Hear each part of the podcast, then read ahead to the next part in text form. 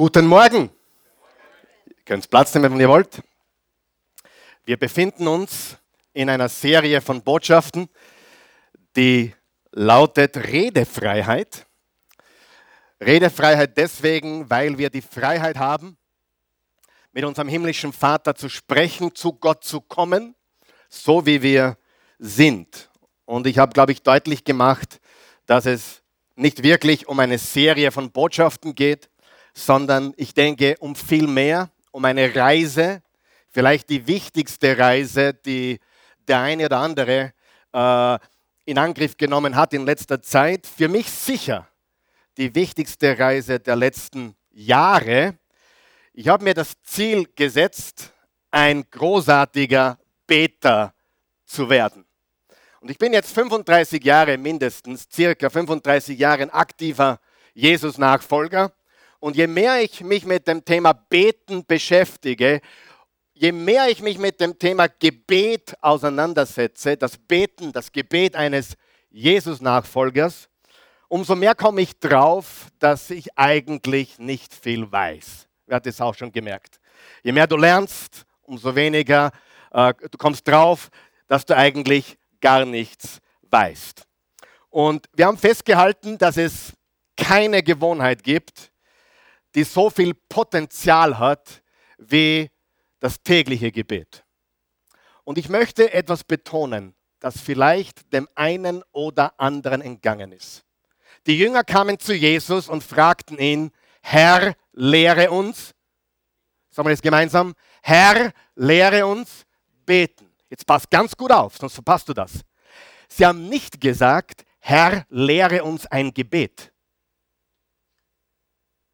Danke fürs Kommen, auf Wiederschauen. Das war eine ganz wichtige Aussage. Eine ganz, ganz wichtige Aussage. Denn Gebete kannten sie zur Genüge, richtig? Wer hat auch Gebete gekannt als Kind? Komm Herr Jesus, sei unser Gast. Oder vielleicht sogar das Vaterunser. Ich glaube, jeder gläubige Christ und auch namentliche, nominelle Christ kennt das Vaterunser, oder? Sie, wir haben keinen Mangel an Gebeten. Wir kennen Gebete, aber wir wissen nicht, wie man betet. Und das ist eine ganz wichtige Unterscheidung, die wir machen müssen. Die kommt dann noch einmal, weil ich es auf der Outline habe. Aber ich wollte es gleich vorweg schicken. Sie haben nicht gesagt, lehre uns ein Gebet, sondern lehre uns zu beten. Kann es sein, dass in unserem Land vielleicht ein paar Millionen von Menschen gibt, die nach wie vor das Vaterunser jeden Tag beten? Kann das sein?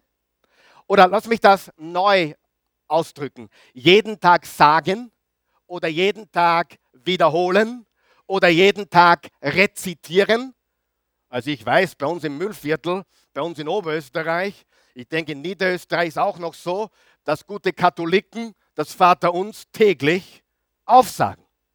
Das ist keine Kunst. Und die Jünger kamen nicht und sagten, ich wiederhole mich gerne, sie sagten nicht, lehre uns ein Gebet, sondern lehre uns beten, weil Gebete kannten sie genügend. Ja?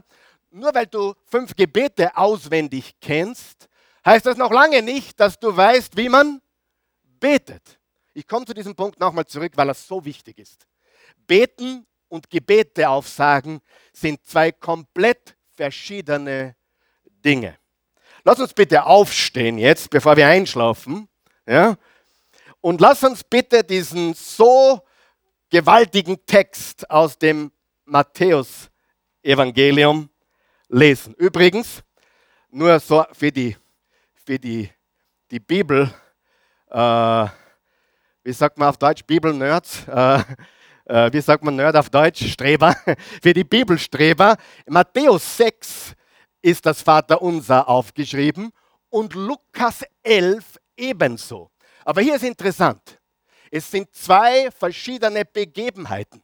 Das heißt, das sind nicht die gleichen, äh, die gleichen Umstände, normalerweise, wenn der Matthäus was schreibt, schreibt es auch vielleicht der Markus und schreibt es auch vielleicht der Lukas. Das sind einige Dinge, die sind genau die gleiche Begebenheit.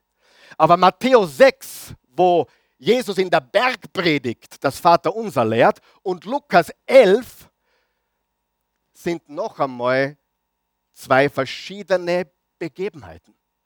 Und das ist auch der Grund, warum im Lukas 11 das Vaterunser ein wenig anders klingt wie im Matthäus 6, weil es nicht um die Worte an und für sich geht, sondern um den Geist, um das, was sie bedeuten.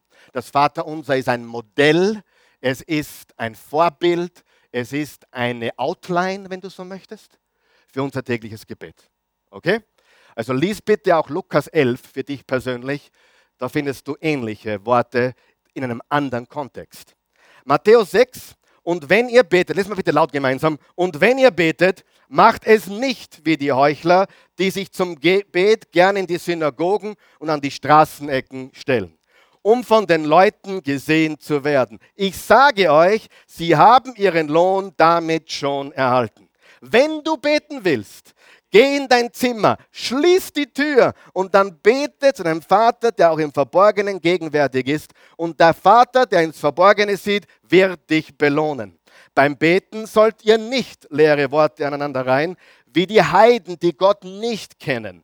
Sie meinen, sie werden erhört, wenn sie viele Worte machen. Macht es nicht wie sie, denn euer Vater weiß, was ihr braucht, und zwar schon bevor ihr ihn darum bittet. Ihr sollt so beten. Unser Vater im Himmel, dein Name werde geheiligt, dein Reich komme, dein Wille geschehe auf der Erde, wie er im Himmel geschieht.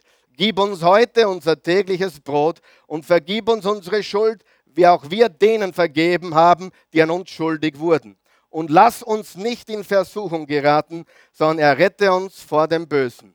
Wenn ihr den Menschen ihre Verfehlungen vergebt, wird euer Vater im Himmel euch auch vergeben. Wenn ihr aber den Menschen nicht vergebt, wird euer Vater im Himmel euch eure Verfehlungen auch nicht vergeben. Das ist das lebendige Wort Gottes. Danke fürs Aufstehen und Mitlesen. Ihr könnt Platz nehmen. Wir haben hier eine gewaltige Einladung. Sag mir Einladung. Viele Menschen sind ja richtig scharf darauf, wenn sie von jemandem Wichtigen eingeladen werden. Naja, wenn dich der Bundespräsident einladen würde, äh, was wahrscheinlich nicht passieren wird mit dir oder mit mir, äh, wenn er das tun würde, wer würde sagen, den schau mal an. Auch ob du ihn gewählt hast oder nicht, aber diese Einladung würde ich wahrnehmen. Das Interessante ist, wir haben eine Einladung. Sagen wir Einladung mit dem Schöpfer von Himmel und Erde zu kommunizieren. Und das ist die gewaltigste Einladung, die es gibt. Mein Lieblingsprediger, Dr. Charles Stanley, sagt, richtiges Beten ist das beste Zeitmanagement. Jetzt habe ich die Leadership-Leute unter euch erreicht, oder? Die Zeitmanagement-Leute unter euch erreicht. Wer hat sich schon Probleme erspart, indem er gebetet hat? Wer hat schon Zeit gespart, Sorgen gespart? Sieh, die Wahrheit ist, du sorgst dich oder betest. Hast du das gewusst? Sieh, wenn du jeder hat Sorgen, ich habe Sorgen, hast du keine Sorgen? Aber Sorgen zu haben und sich Sorgen machen sind zwei Paar Schuhe. Die Wahrheit ist, wir machen uns Sorgen, also wir sorgen uns oder wir beten. Und wenn wir beten, dann werfen wir alle Sorgen auf unseren himmlischen Vater. Und zwei Lektionen haben wir bis jetzt mitgenommen in den ersten beiden Botschaften. Heute werden wir die dritte Lektion mitnehmen. Die erste Lektion, und ich bin überzeugt davon, dass es mehr als die Hälfte natürlich schon wieder nicht begonnen haben, aber wir werden es diese Woche beginnen. Und das ist ein Ort und eine Zeit. Lesen wir das gemeinsam, was da vorne steht. Eine regelmäßige Zeit und ein spezifischer Ort bringt eine himmlische Belohnung. Jesus hat gesagt, wenn du beten willst, geh in dein Zimmer, schließ die Tür und bete zu deinem Vater, der ins Verborgene sieht. Und der Vater, der ins Verborgene sieht, wird dich belohnen. Wir haben gelernt, dass wir sehr gut daran tun, wenn wir eine Zeit haben und einen Ort haben, wo wir regelmäßig beten. Jesus hat sich regelmäßig zurückgezogen und alle starken Christen, die wirklich mit Jesus leben, pflegen ein tägliches Gebet. Sie pflegen eine tägliche Zeit des Betens, besser gesagt, wo sie sich zurückziehen, vielleicht an verschiedene Orte, aber immer wieder zu einer bestimmten Zeit und einem bestimmten Ort. Und da ist eine gewaltige, gewaltige Power drinnen. Das kann ein bestimmter Stuhl sein bei dir zu Hause. Das kann im Garten unterm Baum sein. Das kann in deinem begehbaren Schrank sein. Das kann in deinem Büro sein, auf der Toilette, wo du alleine bist. Aber diese Zeit und dieser Ort jeden Tag mit Gott bringt eine Belohnung, die bereitet ist für die, die das tun und die auch nur die kennen, die es tun. Weil die Belohnung ist nicht, sage mir nicht, ein voller Kühlschrank. Das kommt später. Herr, gib uns unser tägliches Brot. Aber wer von euch weiß, da braucht sich wohl keiner mehr Sorgen machen heutzutage. Ja? Wir haben andere Sorgen, richtig? Aber die Faktum ist, dass die Belohnung nicht spezifisch ist. Nicht ein neues Auto, eine neue Frau, ein neuer Freund, sondern die Belohnung ist in Wahrheit die Präsenz Gottes, die so unvergleichbar ist. Und du weißt ganz genau, egal wie es am 29. September aus, ausgeht, wer gewinnt, wer verliert oder wie die Zukunft ausschaut, wer der nächste Präsident wird in Amerika oder was auch immer passiert in Nordkorea oder wo auch immer.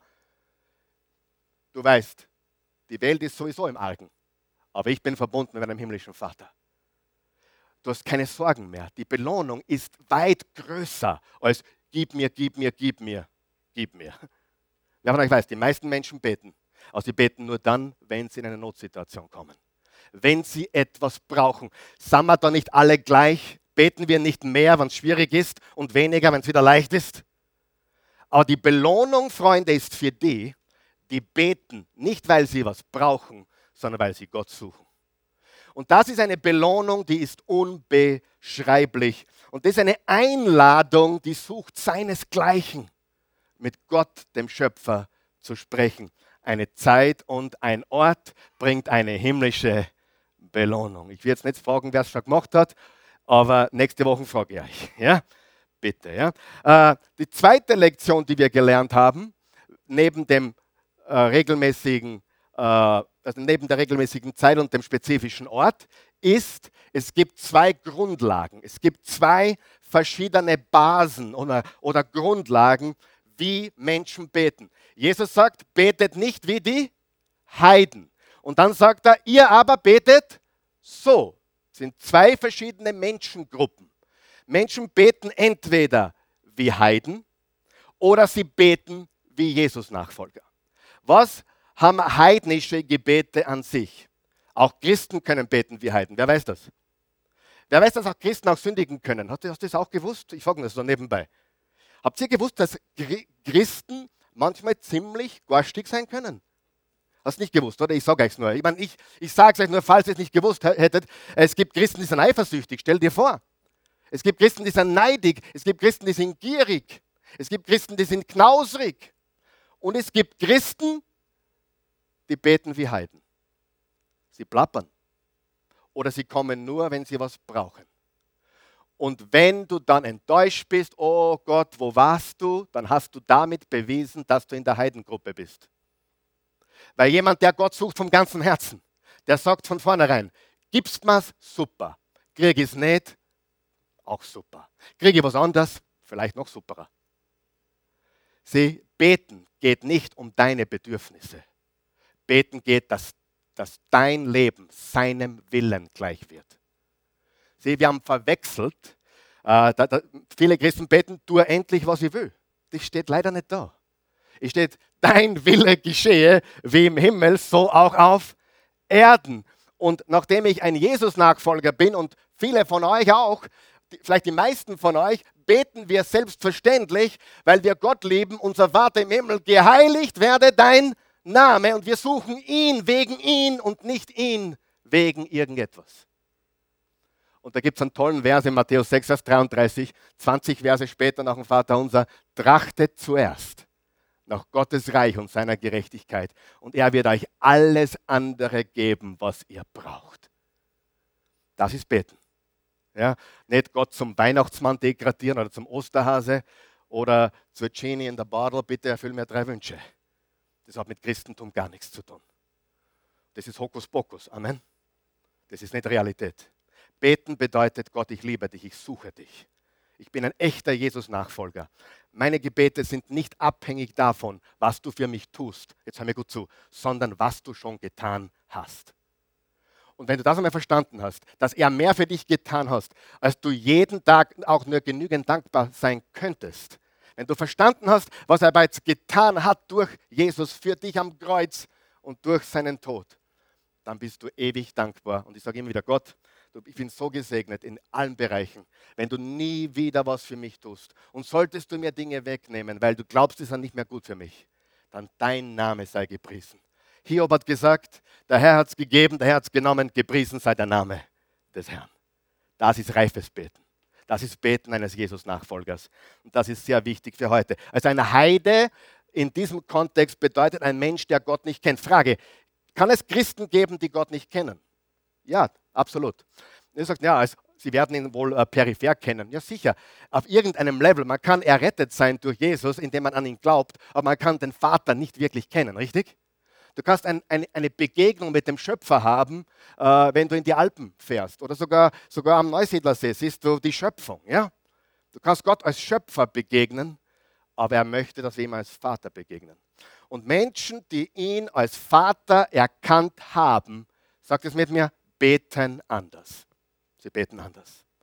Weil du verstanden hast, mit wem du sprichst. Das ist mein Daddy, das ist mein Papa. Das, da gibt es keine Furcht.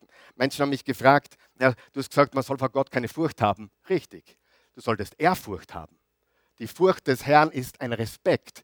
Aber die Bibel sagt im 1. Johannes 4 zweimal, Gott ist die Liebe. Und dann steht, die Liebe vertreibt alle Angst. Beispiel, sollten meine Kinder Angst vom Papa haben? Nein. Sollten sie Ehrfurcht von mir haben? Respekt? Anerkennung? Respekt? Ja? Das sind zwei verschiedene Dinge, die wir nicht ver, ver, ver, vermischen dürfen. Er ist ein liebender Gott, der alle Angst vertreibt, aber wir haben vor ihm niederzuknien in Ehrfurcht und Anbetung. Amen. Also, wir haben zwei Sachen gelernt. Was sind sie?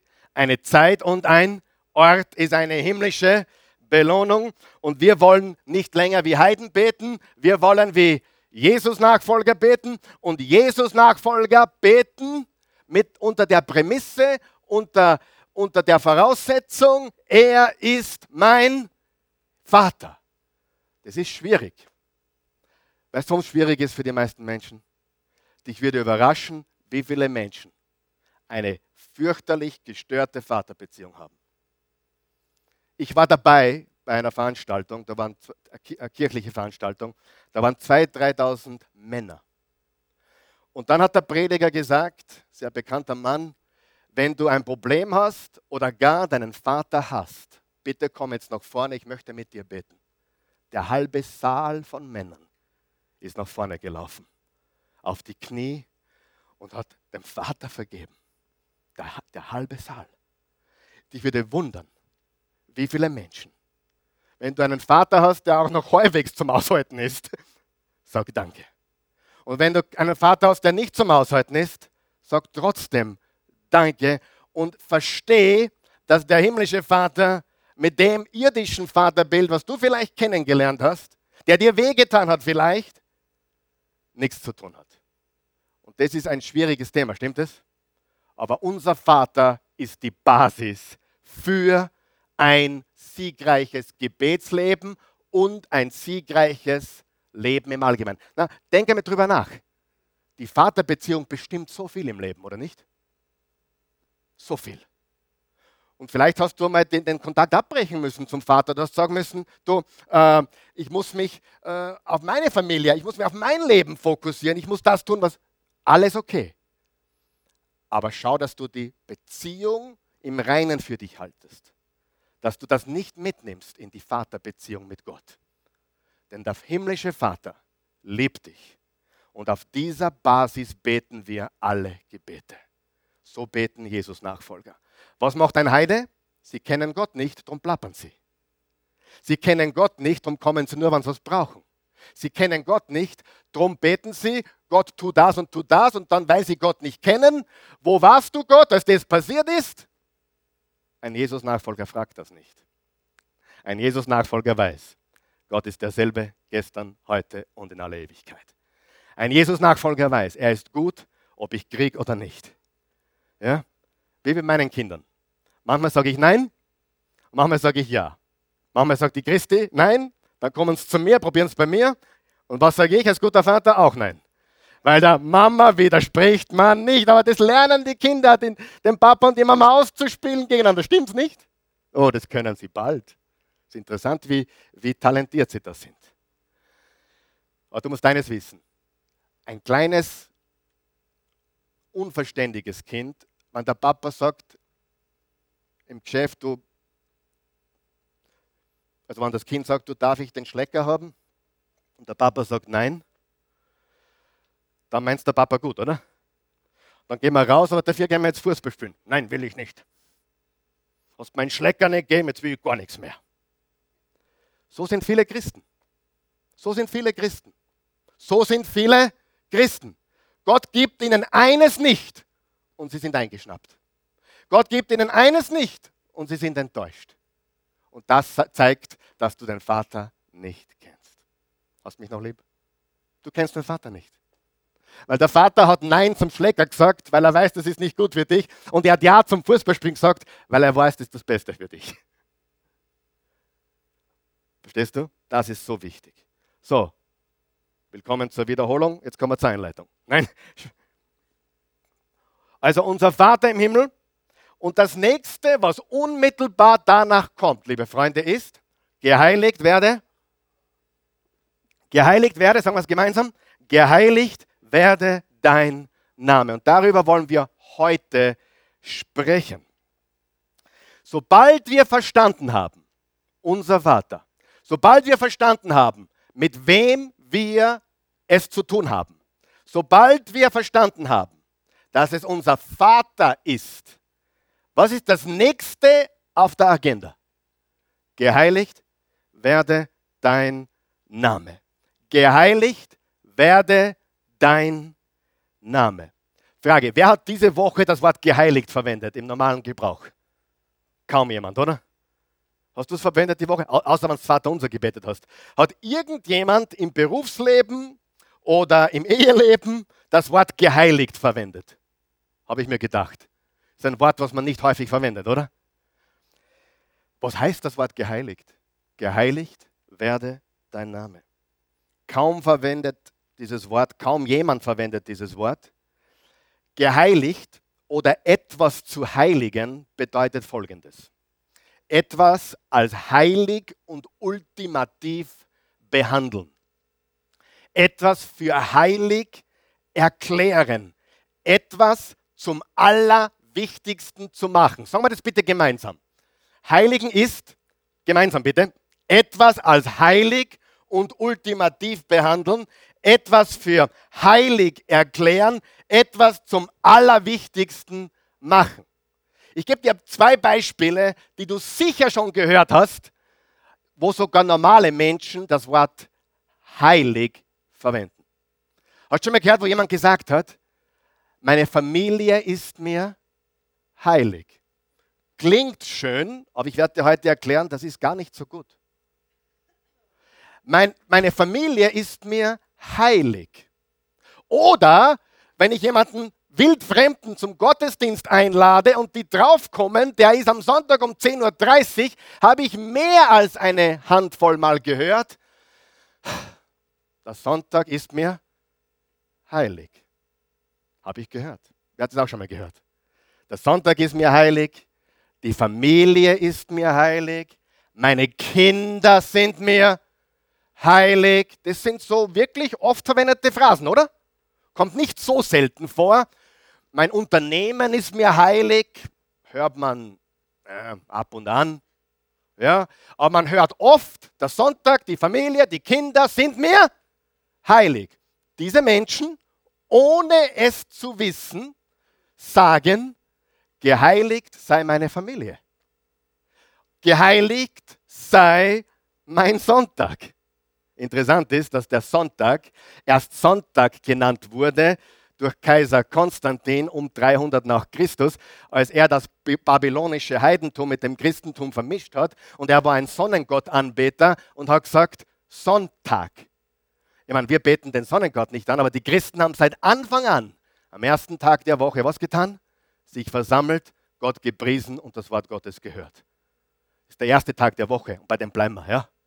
Wie die, wie die Welt diesen Tag nennt, ist uns wurscht. Wir wissen, das ist der Auferstehungstag, der Tag nach dem Sabbat, der erste Tag der Woche. Wem gehört dieser Tag? Gott. Viele sagen sogar, es ist der Tag des Herrn. Der Tag des, was? Herrn. Und für manche Menschen ist der Sonntag aber heilig. Ist meine Familie mir wichtig? Ja, aber geheiligt sei nur einer. Der Name des Herrn sei geheiligt. Versteht ihr?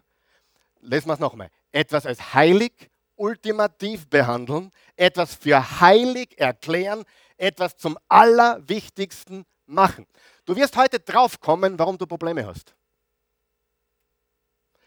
Das ist die Wurzel von fast allen deiner Problemen. Du betest das Falsche an. Das Falsche ist dir heilig. Es könnte dein Instagram-Profil sein, was dir heilig ist. Es könnte dein Facebook sein, was dir heilig ist. Es könnte, könnte dein Geschäft sein. Es könnte dein Aussehen sein, was dir heilig ist. Richtig? Sieh, das, was du anbetest, das, was dir heilig ist, das sorgt für dein Leben, wie es läuft. Es steuert dein ganzes Leben. Also etwas zu heiligen, sagen wir es mal, geheiligt werde dein Name. Es bedeutet, Gott als heilig und ultimativ behandeln, etwas für heilig erklären, etwas zum Allerwichtigsten machen. Wenn du diese Woche auf deine Knie gehst, an deinem Ort, zu deiner Zeit, sagst du, Vater unser im Himmel. Gott, ich danke dir. Du bist nicht irgendwer, du bist nicht nur Gott und Schöpfer, du bist mein Vater. Und dann tust du das ein bisschen rausziehen, indem du darüber redest, wie gut der Vater ist. Gott, ich liebe dich. Ich, Vater, du bist ein liebender Gott. Und dann sagst, dein Name werde geheiligt.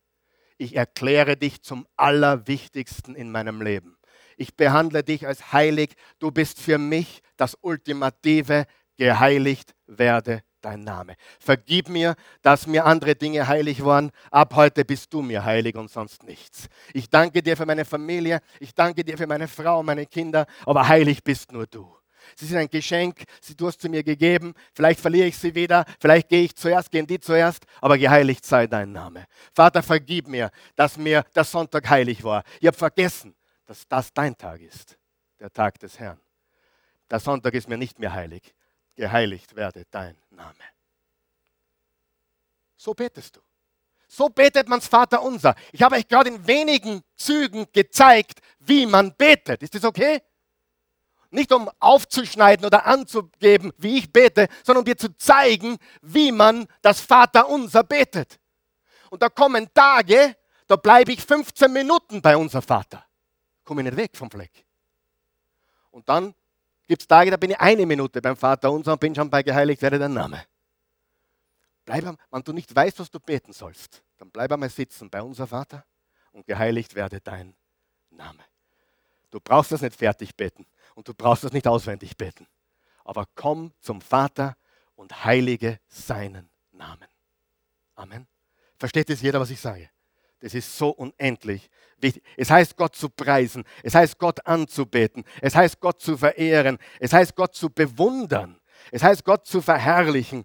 Es heißt Gott über alles andere zu stellen. Was hat Jesus gesagt, als ihn jemand gefragt hat, was ist das größte Gebot? Das steht in allen vier Evangelien, in allen vier steht diese Begebenheit. Als Jesus gefragt wurde, was ist das größte Gebot? Du sollst den Herrn, deinen Gott, lieben. Von ganzem Herzen. Mit all deiner Kraft, mit all deinem Sein, mit all deinem Willen, mit all deinen Emotionen, mit allem, was du bist. Liebe Gott und deinen Nächsten wie dich selbst. Ich vergebe, wie du mir vergeben hast. Das kommt dann anders mal, später in ein paar Wochen. Faktum ist, geheiligt werde dein Name, ist vielleicht dort, wo du länger stecken bleiben solltest, bevor du rübergehst zu den weiteren Gebetsinhalte. Dein ganzes Leben, jetzt hör mir ganz gut, das ist jetzt ein ganz wichtiger Satz, darum habe ich ihn aufgeschrieben. Dein ganzes Leben dreht sich um das, was du anbetest. Ja? Noch einmal. Dein ganzes Leben dreht sich um das, was du anbetest. Dreht sich dein Leben um Gott? Hey, ich kenne Menschen, die sind so beschäftigt und sind jeden Sonntag da und sind jeden Tag eine halbe Stunde auf die Knie. Aber die sind so beschäftigt, die haben eine 60, 70 Stunden Woche. Und dann kenne ich Arbeitslose oder Teilzeitbeschäftigte, die sagen mir wörtlich, wann sie ausgeht. Was heißt, wann sie ausgeht auf Deutsch? Mich wirst du nicht sehen. So, was heißt vielleicht? Na. Was heißt in Österreich ja? Vielleicht. Was heißt vielleicht? Na. Und wenn es ein echter Österreich ist, sagt er nicht na. Richtig? Ja, hast vielleicht und vielleicht hast nein. Alles andere wirst du nicht so oft hören. Dein ganz, hör mir zu, das ist so unendlich wichtig. Das wird dir jetzt helfen, warum du ein Vaterproblem hast, warum du ein Mutterproblem hast, weil jemand falscher auf dem Podest steht. Hallo, hörst du mich? Ich komme gleich noch dazu. Aber nicht das nur anteasen im Moment, nur anteasen ein bisschen. Der Grund, warum du ständig Männerprobleme hast, Frau, oder warum du ständig Frauenprobleme hast, Mann, ist, weil jemand irgendein Frauenbild oder ein Männerbild, muss keine spezifische sein, aber irgendwas steht auf dem Podest. Bewusst oder unbewusst heiligst du Männer, heiligst du Frauen, heiligst du Sex, heiligst du Besitz, heiligst du Reichtum, heiligst du Vergnügen. Hat Gott was gegen Sex? Gott sei Dank nicht. Hat Gott etwas gegen Vergnügen? Gott sei Dank nicht. Hat Gott etwas gegen Reichtum? Ganz und gar nicht. Hat Gott etwas gegen Erfolg? Nein. Er hat nur etwas dagegen, wenn wir diese Dinge heiligen. Geheiligt werde dein Name. Was heißt heiligen? Etwas zum aller, aller, aller Wichtigsten zu machen. Und so sehr ich meine Frau liebe, sie ist extrem wichtig für mich, aber sie ist für mich das zweitwichtigste. Für mich ist das Wichtigste Jesus. Jesus. Und darum funktioniert das. Weißt du warum? Weil auch für sie Jesus das Wichtigste ist und erst dann wissen wir, dass wir leben wie Jesus. Und dann funktioniert das. Wenn du deinen Partner auf ein Podest stellst, garantiere ich dir jetzt schon, das geht nicht gut. Amen. Gott muss dort stehen. Und alles, was den Platz von Gott einnimmt, da wird Schaden davon kommen. Ja? Und das bedeutet, seinen Namen zu heiligen. Wer ist schon glücklich und wer ist schon ein bisschen böse auf mich? Wer weiß, das ist gut und das brauchen wir. Was du anbetest, steuert dein ganzes Leben. Kennst du Menschen, die Workaholiker sind? Menschen, die Geldoholiker sind? Habe jetzt erfunden, glaube ich, oder? Geldoholiker. Äh, Schweizer Frankenoholiker oder Bitcoinoholiker oder Aktienoholiker oder Sexoholiker oder Alkoholiker oder Drogenoholiker. Ich weiß, dass es Süchte gibt und das respektiere ich. Und eine Sucht zu brechen ist manchmal extrem schwer. Das weiß ich. Da kann nur Gott helfen. Wisst ihr das? Und Gott ist gnädig und geduldig. Aber die Faktum ist, wenn du nicht zum Punkt kommst und sagst, führe mich nicht in Versuchung. Gott, ihr habt das schon wieder gemacht gestern und ich will nicht mehr. Ich will nicht mehr mir das anschauen oder dorthin gehen oder das. Ich habe es wieder getan. Bitte, bitte, bitte, hilf mir, führe mich nicht in Versuchung. Gott ist gnädig. Gnädiger als du glaubst. Und was du gestern gemacht hast und heute wieder machst, er ist ein guter, liebender Gott. Aber wenn du betest, dann komm mit dem Entschluss, ich will nicht mehr. Weil wenn du sagst, na Gott, vergib mir geschwind, weil morgen mache ich es eh wieder. Weil, weil im 1. Johannes 1, Vers 9 steht, wenn wir unsere Sünden bekennen, ist er treu und gerecht und reinigt uns von aller Ungerechtigkeit. Halleluja. Das, der kennt den Vater nicht. Das Letzte, was ich tun will, ist meinen himmlischen Vater enttäuschen. Kann ich eh nicht, weil er alles weiß, aber du weißt, was ich meine. Ich will seinem Herzen nicht wehtun, weil er mein Vater ist. Deswegen will ich auch nicht sündigen. Hm? Pastor, darf ich das tun? Du dumm mal, du. Darf ich das tun? Du bist ein Dummerl. Nee, ich meine das ernst. Stell dir nicht die Frage, darf ich das, sondern frag dich, ist es notwendig? Brauche ich das? Ist das das Beste für mich? Was würde Jesus dazu sagen? du brauchst mich gar nicht fragen, du weißt das selbst, richtig? Und wenn du das wieder tust, weißt du was? Er sagt, du Dummerl. Aber jetzt geh auf die Knie und mach's nie wieder. Geh hin und sündige nicht mehr. Wo sind deine Ankläger? Sind alle weg. Ich klage dich auch nicht an. Gehe hin und sündige nicht mehr. Vergib, mir uns, vergib uns unsere Schuld, wie auch wir vergeben unsere Schuldiger. Ob ihr heute fertig wäre? Dein ganzes Leben dreht sich um das, was du anbetest. Hast du das gewusst? Dein ganzes Leben. Äh, zwei Punkte, ganz geschwind. Ich gebe jetzt Gas, okay? Ein Pfeifentraum. Die Not, wir reden jetzt über die Notwendigkeit der Anbetung. Die Notwendigkeit. Wir wissen jetzt, was es bedeutet, geheiligt werde der Name. Es bedeutet, er ist das Wichtigste, er ist der Höchste. Wir preisen ihn, wir verehren ihn, wir bewundern ihn. Und wenn du das zu Hause auf deinen Knien betest, dehn das aus. Sag ich bewundere dich, ich danke dir, ich verherrliche dich. Das erste ist die Notwendigkeit der Anbetung. Die Notwendigkeit der Anbetung.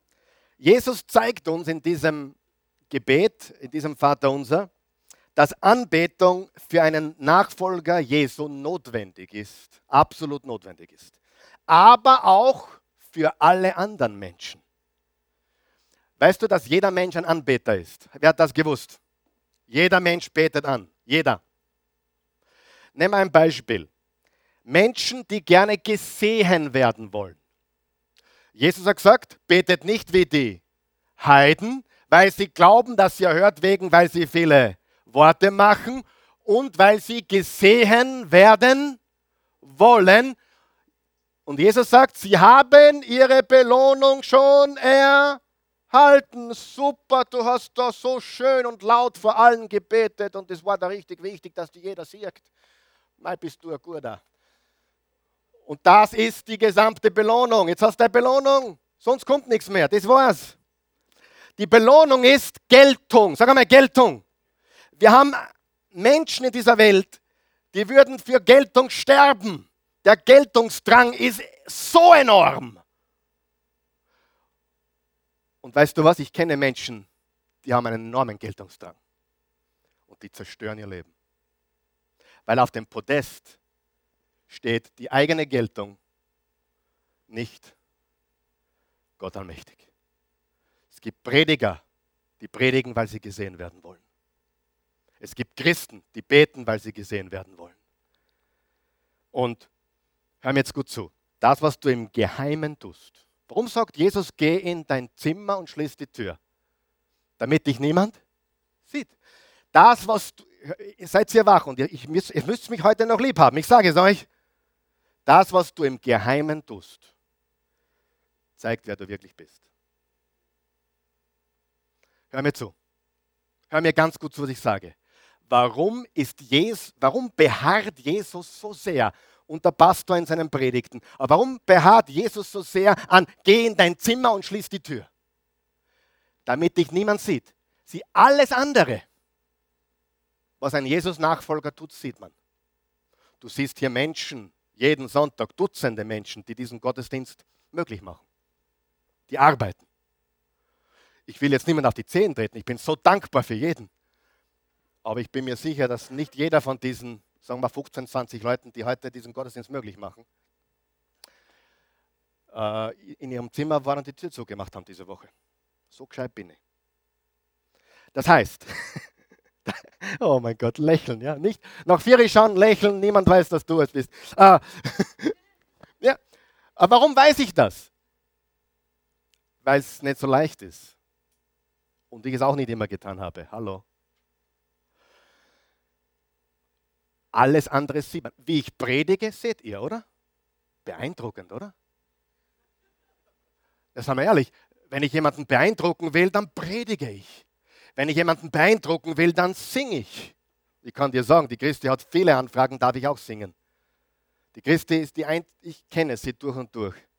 Der wäre lieber, sie müsste es, ich meine, sie macht es gern, aber die hat kein Problem. Sie hat neulich zu mir gesagt, ihre ganze Identität ist Mama. Mutter.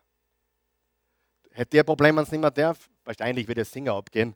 Aber ich sage dir eines, die, bevor die sie wichtig macht, wird sie sie vergraben. Wer von euch weiß, oft sind Menschen mit einem Mikrofon wichtig machen. Ja oder nein? Geltung. Geltung. Und Geltung wird, hör mir zu, geheiligt. Es wird zum Ziel erklärt. Ich will jemand sein. Ich mache mich wichtig. Alles andere sieht man. Beten sieht man nicht. Keiner von euch weiß, wie viel ich diese Woche gebetet habe, oder? Aber ihr seht, wie ich predige. Ihr seht, wie ich gekleidet bin. Ihr seht, wie ich mit meiner Frau öffentlich umgehe. Ihr seht, wie ich vorbereitet bin, oder? Aber wie viel ich gebetet habe, weiß keiner von euch. Aber wir sind in Wahrheit die Menschen, die wir im, im Geheimen sind. Was denkst du in der Alleinsamkeit? Womit beschäftigst du dich in der Alleinsamkeit? Wir sündigen alle, das ist keine Frage. Aber was ist unser Fokus, wenn wir alleine sind? Was ist unser Fokus, wenn wir gesündigt haben? Was wir in der Alleinsamkeit tun, ist, wer wir wirklich sind. Woran denkst du? Ist Erfolg das Wichtigste? Ruhm, Geltung? Jesus sagt, das ist das, was dir wirklich heilig ist. Hallo? Und das ist auch der Grund, warum so viele nur beten, wenn sie Schwierigkeiten haben. Weil sie den Vater nicht kennen und weil Gott nicht an erster Stelle steht. Und wenn Gott nicht an erster Stelle steht, dann betest du nur, wenn du was brauchst. Und wenn Gott an erster Stelle steht, betest du, weil du Gott suchst und liebst. Und weil du weißt, das kann man mit gar nichts vergleichen. Mit gar nichts. Wer weiß, dass das stimmt? Darf ich? Ja, ja, einige wissen es. Die wissen es durch und durch. Und die wissen ganz genau, einige sind ganz nervös, weil sie wissen, das ist genau das, was ich erlebe. Das ist wunderbar. Sie, jeder betet an. Und deshalb ist es so wichtig zu beten. Deshalb musst du beten. Hör mir zu. Wenn du ein Jesus-Nachfolger bist, musst du beten. Nicht müssen im Sinne von müssen, aber du musst beten, weil es ist der einzige Weg, wie du Gott kennenlernst. Sieh, nur so lernst du Gott kennen. Und noch etwas, nur so lernst du dich selber kennen. Ich habe herausgefunden, ich verliere alles heute, danke dir. Ich habe herausgefunden, dass ich mich auf meinen Knien am besten selbst kennenlerne. Ich finde heraus, was mir wichtig ist, was meine Prioritäten sind, was mein Fokus ist. Viele Menschen haben ein ganz großes Problem, sie kennen sich nicht. Als Nachfolger Jesu lernst du Gott kennen und dich selbst kennen auf deinen Knien. Wer glaubt mir das? Das ist die Wahrheit. Jeder betet an. Jesus sagt, der sicherste Weg, um festzustellen, ob dein Glaube echt ist oder dein oder ist dein geheimes Gebetsleben? Ob dein Glaube echt ist, ist dein Gebetsleben. Betest du im Geheimen? Betest du Gott an im Geheimen? Tust du es konstant? Alles andere kann man sehen, aber das kann man nicht sehen. Und das ist der Grund, warum es die größte Belohnung gibt. Weil es niemand sieht. Aber Gott belohnt. Das Einzige, was Menschen nicht sehen, ist deine geheime Zeit. Und dort zeigt sich, wer du bist. Amen. Alle beten an. Dein, dein unguter Chef betet an. Der, der Bursch, der hinter jedem Kittel her ist, betet an. Der Rock'n'Roll-Star, äh, der davon prahlt, wie viele Frauen er gehabt hat, betet an. Ja? Das ist alles Anbetung. Die haben einen Götzen, wie wir das nennen, ein falscher Gott. Und die, die Bibel sagt, geheiligt werde, Jesus sagt, geheiligt werde dein Name. Ich, meine, ich hoffe, ich habe euch jetzt den Appetit verdorben und du wirst nie wieder was anderes heiligen. Ja? Jetzt gehen wir da zum letzten Punkt, zum zweiten Punkt. Die allerwichtig, die Allwichtigkeit der Anbetung. Hier liegt die Lösung, hier liegt auch das Problem. Jetzt bitte hör mir noch fünf Minuten zu, zehn Minuten. Ich will dir heute was mitgeben.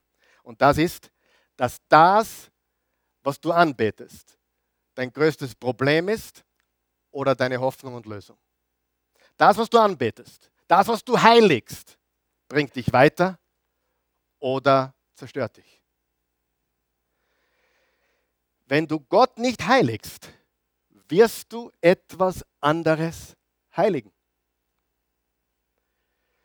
Ich habe ein Beispiel mir aufgeschrieben. Ich äh, habe mit jemandem gesprochen, der hat gesagt, ich kann mir nicht vergeben. Der hat die Ehe gebrochen, er hat sein Ehegelübde mit einer anderen Frau zerstört, er hat die Ehe gebrochen und ein gläubiger Christ hat aber Buße getan. Mit anderen Worten hat gesagt, okay, es tut mir leid, ich, ich, ich bitte Gott um Vergebung, habe mit seinem Pastor gesprochen und äh, sein Pastor hat ihm dann gesagt, ja, Jesus vergibt dir auch, deine Frau hat dir vergeben, alle haben ihm vergeben, alle haben ihm vergeben. Die Frau, der Pastor, der braucht ihm nicht vergeben. Jesus, was das Problem war? Er konnte sich selbst nicht vergeben. Jetzt bist du wach. Hör mir gut zu. Das betrifft viele Menschen. Die glauben, für alle gibt es Vergebung, nur für mich nicht. Hör mir, hörst du mir ganz gut zu. Weißt du, was sein Problem war? Er ist in einer sehr, sehr traditionellen, konservativen Familie aufgewachsen, wo die Eltern ihr, ihr ganzes, die waren 60 Jahre verheiratet, waren bereits tot und ihr ganzes Leben haben sie gepredigt von der Treue in der Ehe. Und er konnte, sie deswegen, er konnte sich selbst deshalb nicht vergeben weil er seine Eltern enttäuscht hat. Was ist die Lösung für diesen Menschen? Die Eltern vom Thron seines Lebens zu stoßen. Das klingt jetzt brutal, ich weiß, das klingt brutal, was ich jetzt gesagt habe. Aber hör mir gut zu. Deine Eltern, so lieb, so gut, was immer sie sind, sind nicht Gott. Und die dürfen nicht den Platz des Allermächtigsten und der Allerheiligsten einnehmen. Und wenn du jemand bist, der sich nicht vergeben kann, weil er, den, weil er die Eltern enttäuscht hat oder, oder sonst jemand enttäuscht und du kannst dir selber nicht vergeben, hier ist die Lösung. Da steht etwas als heilig, was nicht heilig ist. Hörst du mich? Verstanden? Du musst, und jetzt habe ich mal was aufgeschrieben, ist ganz wichtig. Ganz, ganz wichtig, was ich jetzt da stehen habe. Er muss seine Eltern vom Thron stoßen. Er hat das Falsche geheiligt. Du sagst, ich brauche diese Beförderung. Vielleicht heiligst du deine Karriere. Kein Wunder, dass sich Menschen so viel Sorgen machen. Du musst beginnen, einige Dinge, ganz wichtig jetzt, du musst beginnen, einige Dinge und einige Menschen in deinem, in deinem Leben zu entheiligen und beginnen, den einen wahren, lebendigen Gott zu heiligen. Und mit entheiligen meine ich, die Christi ist meine Frau, ich liebe sie. Aber sie ist nicht, unsere Ehe ist mir heilig, aber sie ist nicht die Allerheiligste. Jesus, Gott der Vater, ist mein Allerheiligstes. Und wenn deine Eltern den Platz von Gott haben oder deine Kinder den Platz von Gott haben, werden nicht nur die Kinder Probleme haben, sondern du auch. Ja? Schau, was in Philippa 4, Vers 6 bis 7 steht. Macht euch um nichts Sorgen. Wendet euch vielmehr in Niederlage mit Bitten und Flehen voll Dankbarkeit an Gott und bringt eure Anliegen vor ihn. Dann wird der Frieden Gottes, der weit über alles Verstehen hinausreicht, über eure Gedanken wachen und euch in eurem Innersten bewahren. Euch, die ihr mit Jesus Christus verbunden seid. Was sollten wir tun? Wir sollten unsere Sorgen auf ihn werfen. Und wenn jemand anderer auf dem Thron deines Lebens sitzt, dann muss dieser andere oder dieses, was es immer auch ist, vom Thron. Weil nur Gott darf auf dem Thron sein. Sein Name werde geheiligt. Nur so bringst du dein Leben wieder in die richtige Perspektive. So, ich äh, 1. Petrus 5, Vers 6 bis 7.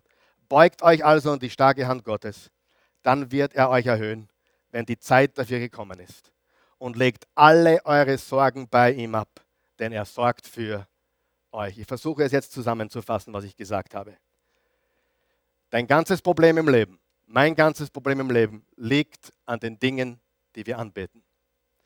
Wo wir die falschen Dinge am falschen Platz haben. Manche sagen Prioritäten dazu. Gott an erster Stelle, die Frau, der Mann an zweiter Stelle, die Kinder an der dritten Stelle, alle anderen an vierter Stelle, richtig? Das ist die richtige Reihenfolge. Du sagst, kann ich die Kinder vor dem Ehepartner? Nein, Desaster. Desaster. Viele glauben, viele sagen, die Kinder sind schon wichtiger. Nein. Die Kinder müssen wissen, zwischen Papa und Mama passt kein Blatt Papier. Und dann hast du starke, emotional starke Kinder. Papa und Mama sind eins. Und wir haben unseren Kindern gesagt, bevor es euch gegeben hat, waren wir verliebt. Und wenn ihr auszogen seid, sind wir immer noch verliebt. Gott, dein Name sei geheiligt. Dann der Ehepartner, dann die Kinder und dann alles andere. Freunde, ich weiß, von was ich rede. Das andere funktioniert nicht. Ich kenne kindergesteuerte Familien. Desaster. Da schaffen die Kinder an. Und wo sie mit zwölf schon beginnen, die Mama Namen zu nennen, da schlackerst mit die Ohrwaschen. Weißt du, was ich meine? Schrecklich. Die Kinder werden von Eltern geliebt, aber Mama und Papa stehen vor ihnen. Halleluja. Geheiligt werde dein Name. Was betest du an? Was ist dir heilig? Was dir heilig ist, bestimmt dein Leben. Was dir heilig ist, dominiert dein ganzes Leben. Und vielleicht ist es Zeit heute, dass du sagst, okay, geheiligt werde dein Name. Gott, du bist das Allerwichtigste. Alles, was ich habe, kommt von dir. Und dann geht es weiter. Dein Wille geschehe. Dein Reich komme. Dein Wille geschehe. Unser tägliches Brot gib uns heute. Nur wenn wir das verstehen, wer unser Vater ist und wenn wir ihn heiligen, dann können wir die anderen Dinge überhaupt ordentlich beten. Amen. Stimmen wir gemeinsam auf. Guter Gott, wir loben, preisen und erheben dich. Wir danken dir für deine unendliche Güte, deine Gnade, dein Erbarmen, deine Treue, deine Liebe unser Vater, sagen wir es gemeinsam bitte, unser Vater im Himmel, geheiligt werde dein Name. Amen. Das stoppen wir heute. Wir gehen heute nicht weiter. Wir gehen heute nicht weiter. Und wenn du beginnst, diese Zeit und den Ort zu haben, jeden Tag, und du sagst, hey, ich, ich bin ein Anfänger im Beten, ich, ich war, dann bleib einmal stecken bei unser Vater fünf Minuten, bei geheiligt werde der Name fünf Minuten und nach zehn Minuten bist du fertig, sagst Danke. Du musst nicht das ganze Vater unser auf einmal beten. Du beginnst, unser Vater im Himmel, geheiligt werde dein Name. Und du kannst da zum Beispiel ein Blatt Papier nehmen, unser Vater draufschreiben oder ein Journal, unser Vater auf die obere, äh, oben auf die Seite. Und dann schreibst auf alles, was da einfällt. Du bist gnädig, du bist gut, du bist Liebe, du bist Freude, du bist Friede. Und da machst du richtige, richtige Seiten, wo es nur um, um, um dein Vater geht. Zweite Seite, geheiligt werde dein Name. Ich bewundere dich, ich verherrliche dich, ich bete dich an, ich ehre dich, ich rühme dich, ich preise dich. Du bist mir das Allerwichtigste. Zweite Seite. Und weißt du was? Das wächst und gedeiht. Und da kommst du dann zu einem Punkt, wo du wirklich über unser Vater mit jemandem reden kannst, eine Stunde. Du kennst den Vater so gut, dass du eine Stunde über ihm reden kannst bei am Wiener Schnitzel. Und jetzt denkst du, ja, unser Vater, das ist kurzes Gebet. Nein, da steckt so viel drin. Und geheiligt werde dein Name. Bleib stehen dort. Heilige ihn, lobe ihn, preise ihn. Steh nicht auf, bis du ihn wirklich geheiligt hast. Und gesagt hast, du alleine bist heilig und nicht, nichts sonst. Wer von euch weiß, alles andere kann man verlieren. Alles andere. Hey, die, die, die, die hübschen Frauen, die da sind, nicht besser. Ich sage nichts mehr. Das bleibt nicht immer so. Schaut es euch mir an. Ich, meine, ich habe auch schon bessere Tage hinter mir. Und das wirklich, alles andere, alles andere kann man verlieren. Je mehr wir das Vaterunser jetzt studieren, umso mehr wirst du draufkommen, dass es die Alllösung für dein ganzes Leben ist. Ich habe über das Vaterunser unterrichtet in der Bibelschule, auf der Universität sogar hier in Wien, auf, der, auf einer englischsprachigen. Ich hab, erst jetzt verstehe ich es. Nein, ich verstehe es immer noch nicht. Da ist das ganze Leben drinnen. Von dem, was wir brauchen, die Vergebung, anderen vergeben, von Sündigen, Böses vermeiden, geschützt zu sein vor dem Bösen. Eine Übersetzung sagt ja, führe uns nicht in Versuchung, sondern erlöse uns von dem Bösen, also von, von dem Bösen, äh, gemeint Satan. Also nicht das Böse, sondern dem, der Böse. Gibt zwei verschiedene äh, Überlieferungen oder, oder Auslegungen. Bumm. Wow. Danke, Jesus. Wer hat gesagt, ich habe was mitgenommen heute? Geheiligt werde dein Name. Und, und, und sag Jesus, du bist das Allerwichtigste. Du bist das Allerwichtigste, du bist das Allerwichtigste. Dann ändert sich dein ganzes Leben. Dann bist du nicht mehr so knausrig, dann bist du nicht mehr so kleinkariert, dann bist du nicht mehr so angespannt, dann bist du nicht mehr so besorgt, dann bist du nicht mehr ängstlich. Dann hast du mehr Freude, mehr Friede. Dann ist dir egal, ob du jetzt den Erfolg hast oder nicht, weil du weißt, du hast ihn.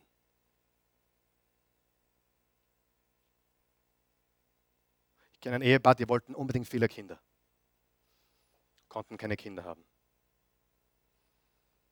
Mittlerweile haben sie vier Kinder adoptiert. Sag einmal, der Plan war anders. Genau. Aber ist der Plan trotzdem gut? Dein Wille geschehe. Dein Reich komme. Nicht meiner. Nicht mein Reich. Wenn du so betest, ist jede Antwort gut. Eine, die genau was gebetet hast, wenn es kommt, sehr gut. Wenn was anderes kommt, hey, wow, das ist ja noch besser. Und wenn es später kommt oder gar nicht kommt, danke Jesus. Unser Vater im Himmel, geheiligt werde dein Name. Wenn du zuschaust oder, oder auch hier bist und du kennst den Vater nicht und du kannst gar nicht so beten, du kennst das Gebet, aber du hast noch nie so gebetet, weil du Jesus nicht kennst. Die Bibel sagt, alle, die Jesus aufnahmen, denen gab er das Recht, Kinder Gottes zu heißen. Du musst ein Kind Gottes sein, bevor du den Vater nennen kannst. Sonst bist du wie ein Heide, der nur plappert. Und das zu tun ist ganz einfach. Johannes 3, Vers 16. So sehr hat Gott die Welt geliebt, dass er einen einzigen Sohn gab, damit jeder, der an ihn glaubt, nicht verloren geht, sein ewiges Leben hat. Im Römer 10, Vers 9 steht, wenn du mit dem Mund bekennst, Jesus ist Herr, und mit dem Herzen an seine Auferstehung glaubst, bist du gerettet. Und dann steht weiter, jeder der den Namen des Herrn anruft, ist gerettet. Wenn du das möchtest, ich helfe dir. Lass uns diesen Leuten helfen. Guter Gott, ich danke dir, dass ich das heute gehört habe. Dass du ein guter Gott bist, dass du ein himmlischer Vater bist und dass du das Allerwichtigste bist. Es gibt nichts Wichtigeres. Dein Name sei geheiligt. Verzeih mir, wenn andere Dinge heilig waren. Herr Jesus Christus, ich übergebe dir jetzt mein Leben. Ich lege es in deine Hände und ich empfange deins. Du bist jetzt mein Leben. Vergib mir alle meine Sünden. Wasch mich weiß wie Schnee. Du bist für meine Schuld am Kreuz gestorben. Du wurdest ins Grab gelegt. Du bist am dritten Tage auferstanden. Du lebst. Leb jetzt in mir. Ich gehöre dir. Ich bin ein Kind Gottes. Und niemand kann mich mehr dir entreißen. Ich bin dein. Du bist mein. Danke, Jesus, dass ich jetzt beten kann. Unser Vater im Himmel, geheiligt werde dein Name. Dein Reich komme dein Wille geschehe. Wie im Himmel so werden. Unser tägliches Brot gib uns heute. Und vergib uns unsere Schuld. Wie auch wir vergeben uns Entschuldigern. Und führe uns nicht in Versuchung, sondern erlöse uns von dem Bösen. Denn dein ist das Reich, und die Kraft und die Herrlichkeit in Ewigkeit. Amen. Amen. Bete das Vaterunser diese Woche. Nicht, nicht das Gebet, sondern die Struktur. Die Struktur, die Outline, das Gerüst. Das Gerüst. Zuerst geht es um ihn, unser Vater geheiligt. Dann geht es um sein Reich, seinen Willen. Dann geht es um uns, Brot, Vergebung. Dann geht es um andere, ich vergebe auch denen. Dann geht es wieder um Schutz vor Sünde und Bösem. Und dann geht es wieder darum, dass ihm alles gebührt. Dein ist das Reich und die Kraft und die Herrlichkeit. Beten wir das, okay? Ein Zeit und ein Ort ist eine himmlische Belohnung. Du kannst auch Orte haben. Nicht plappern wie die Heiden, die Gott nicht kennen, sondern wie ein Jesus-Nachfolger, unser Vater. Geheiligt werde dein Name. Amen. Amen. Danke, Jesus.